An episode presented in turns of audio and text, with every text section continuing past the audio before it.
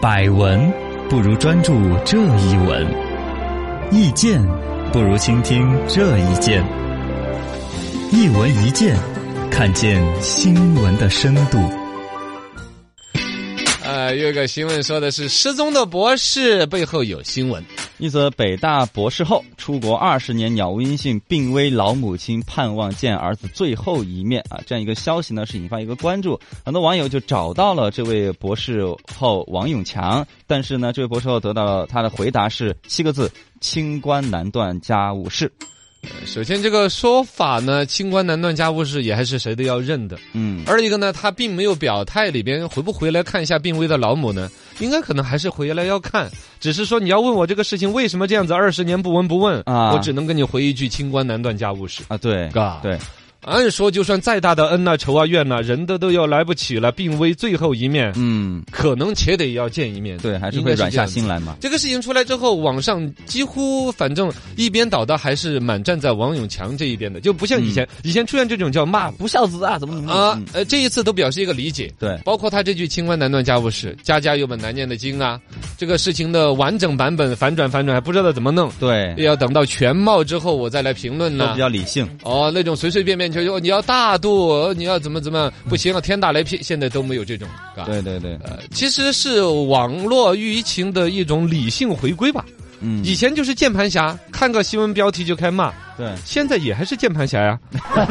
只是这个事儿少 了，对于现在的主要键盘侠的年龄，比如说，尤其九零后和零零后，现在是网络发声的主要人年群。轻人嘛，这个话题他们更戳中，更有共鸣，嗯是，吧？对，因为你看网上一些留言里边就看得出来，跟自己的父母他就关系不老好，嗯，已经比较常见了。包括影视作品里面，你我前段时间我追完的那个都挺好苏大强那个啊，里边他那个女儿苏明玉，嗯对于自己母亲逝世的时候那个态度，他就他妈死了，啊，他就一点儿都不伤心的那种感觉。哦，就感觉要击掌相庆的那种，是因为他妈一直就偏爱他哥哥，哦，就各种不待见他，好事儿都给他哥哥所。以观众是理解他的，哦，其实中国自古这个啊我们说孝道治天下怎么样？对呃孝道百善孝为先，把孝提到了很高。嗯，其实老百姓私底下呢，其实农村里边尤其很多，对，儿子打父母的，呃，几个儿子争家产，嗯破口大骂，打得头破血流，什么情啊爱呀、都没有的，这个倒还挺多。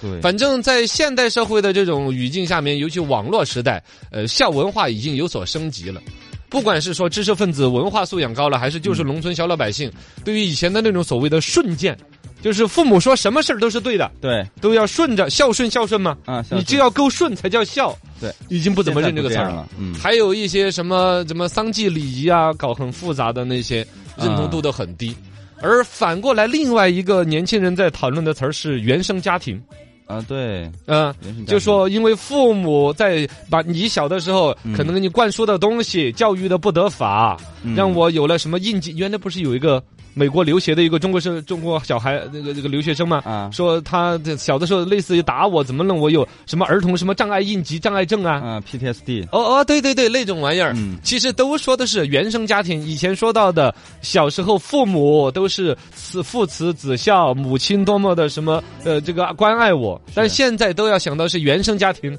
感觉是父母从怎么虐待我。被危害了感觉，哦哎哎，哎那那个叫什么？父母皆祸害。嗯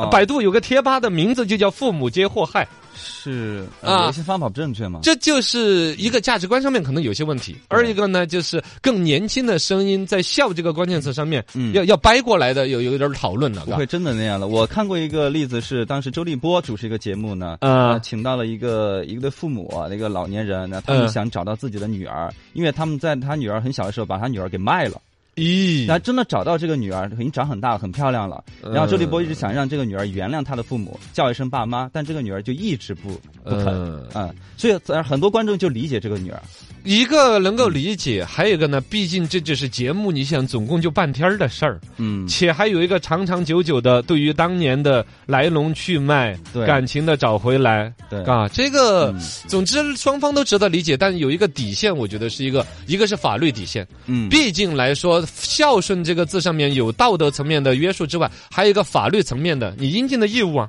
对比如赡养老人呐、对吧啊？，这个是应该的啊，不过这个博士后的没关系，他已经国籍都 改了，他都不是中国人了。 不，这法律 啊不转不是是中国人，他说对呀、我不转，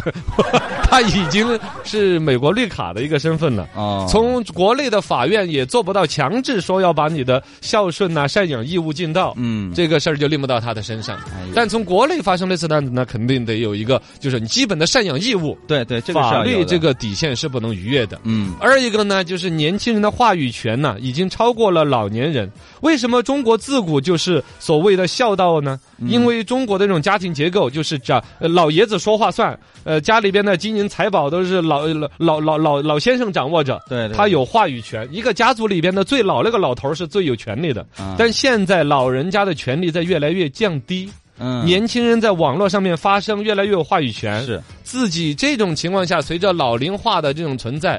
还我觉得对于这将来的养老问题啊，家庭结构的那种零散化、呃小型化，嗯原来是什么四代同堂、三代同堂，到三口之家，对到现在是吧？啊，这种家庭结构的变化，发与生整个社会，我觉得都是一个不小的事情。很大的改变啊。